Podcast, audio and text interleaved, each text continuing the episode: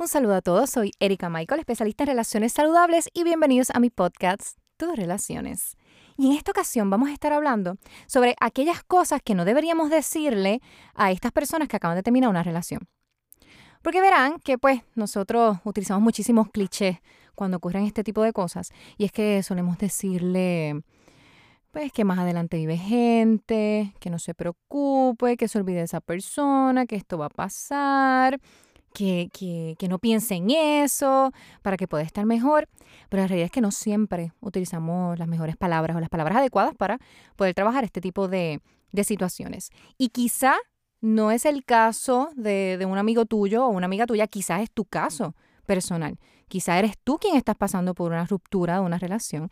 Así que para esto voy a compartir con ustedes algunas, algunos consejos y algunos conceptos sobre por qué es que sucede esto y por qué es que nos sentimos de la manera en que nos sentimos. Primero que todo, cuando una relación termina, siempre hay dos partes, hay dos vertientes. Está la persona que lo pensó, lo procesó, lo analizó y tomó la determinación de terminar la relación. Así que esta persona es la que hasta cierto punto está más preparada para, para terminar esta relación y pues para olvidarse de todo el proceso que, que han llevado a cabo hasta ese momento. Y está, por supuesto, la otra parte, que es la persona que se acaba de enterar que su relación iba mal. Esta persona que se levantó un día por la mañana y ya recibió la noticia de que ha perdido una relación. Los procesos de ruptura se trabajan básicamente igual a los procesos de pérdida por una muerte, eh, por un abandono, porque funciona exactamente de igual manera en nuestro cerebro. Y para que puedan comprender esto les voy a explicar. Cuando ustedes tienen hambre, cuando no han comido durante un largo tiempo, ¿cómo se sienten? Pues por supuesto que, se sienten molestos, su cuerpo está débil, eh, sienten a veces que le duele la cabeza. ¿Por qué pasa esto? Porque nuestro cerebro se alimenta, por supuesto, de, aquellos alimentos que también nosotros consumimos. O sea, eh, el, azúcar, todo esto nos ayuda a que nuestro cerebro funcione de la manera correcta. Por eso es que si usted no ha comido, no ha desayunado fuerte o no ha almorzado, se le va a hacer mucho más difícil ser efectivo en su área de trabajo eh, porque necesita que su cerebro esté en un funcionamiento adecuado. Sucede exactamente igual con las relaciones. Las relaciones aportan a nosotros un alimento emocional, que es incluso a veces hasta mucho más fuerte que un alimento físico. Se han hecho estudios de personas que están en proceso de recuperación por accidentes, recuperación por, por operaciones, y descubrieron que aquellas personas que recibían un alimento emocional por parte de sus familiares o allegados se recuperaban mucho más rápido y más efectivamente este proceso de operación o de rehabilitación por algún accidente o por supuesto de algún tipo de enfermedad. Así que nuestro cerebro se alimenta también de afecto. Cuando terminamos una relación, sea cual sea, incluso aunque sea una relación tóxica, y nosotros desconozcamos que, que lo sea, nos duele, nos afecta y nuestro cerebro comienza a perder este alimento emocional. Es por eso que durante este periodo de ruptura vamos a tener primero este choque, este encontronazo de por qué, por qué pasó, por qué no me enteré antes que mi relación iba mal, eh, no podemos arreglar esto, porque vamos a comenzar esta negociación también de qué puedo hacer para que entonces esta relación sí pueda mantenerse, porque consciente o inconscientemente queremos recuperar esa fuente de alimento emocional.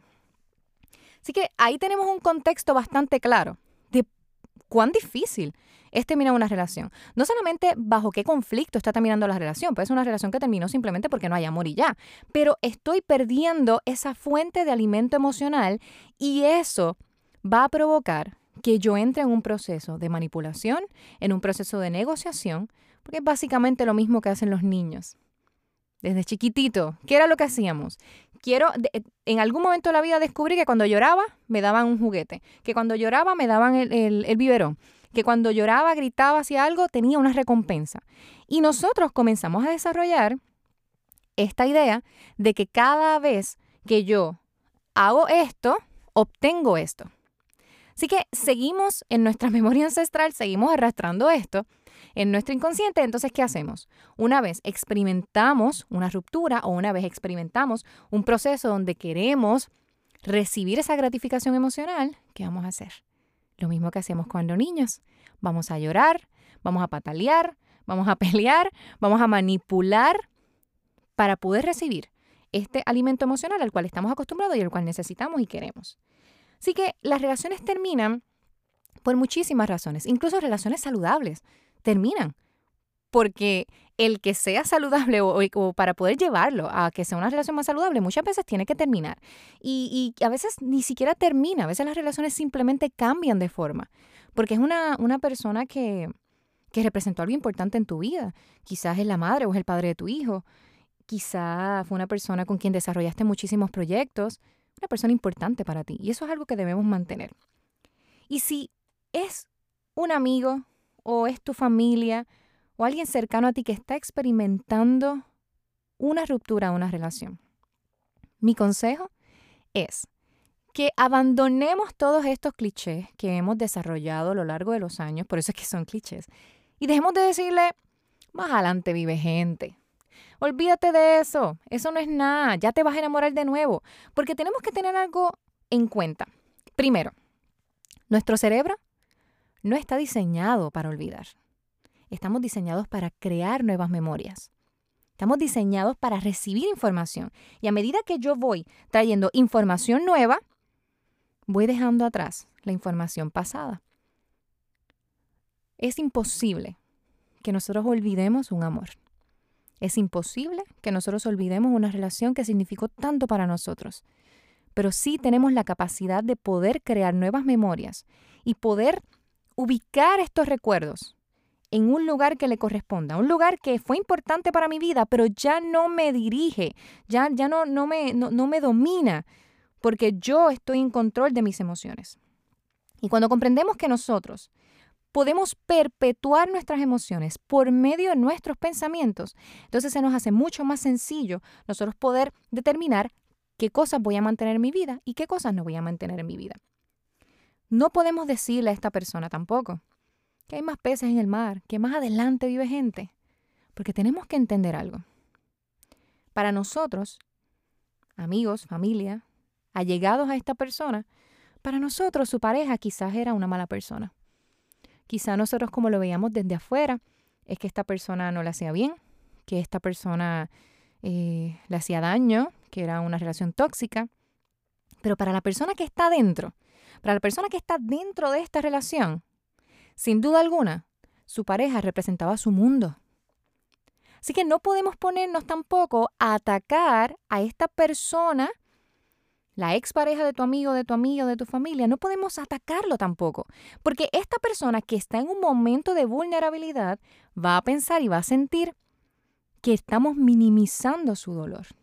Y cuando minimizamos su dolor, esta persona toma la determinación de que de alejarse, porque si tú no estás tomando en cuenta mi dolor y no estás tomando en cuenta el proceso el cual yo estoy atravesando, entonces tú no eres digno de yo compartir mis emociones contigo en este proceso de ruptura.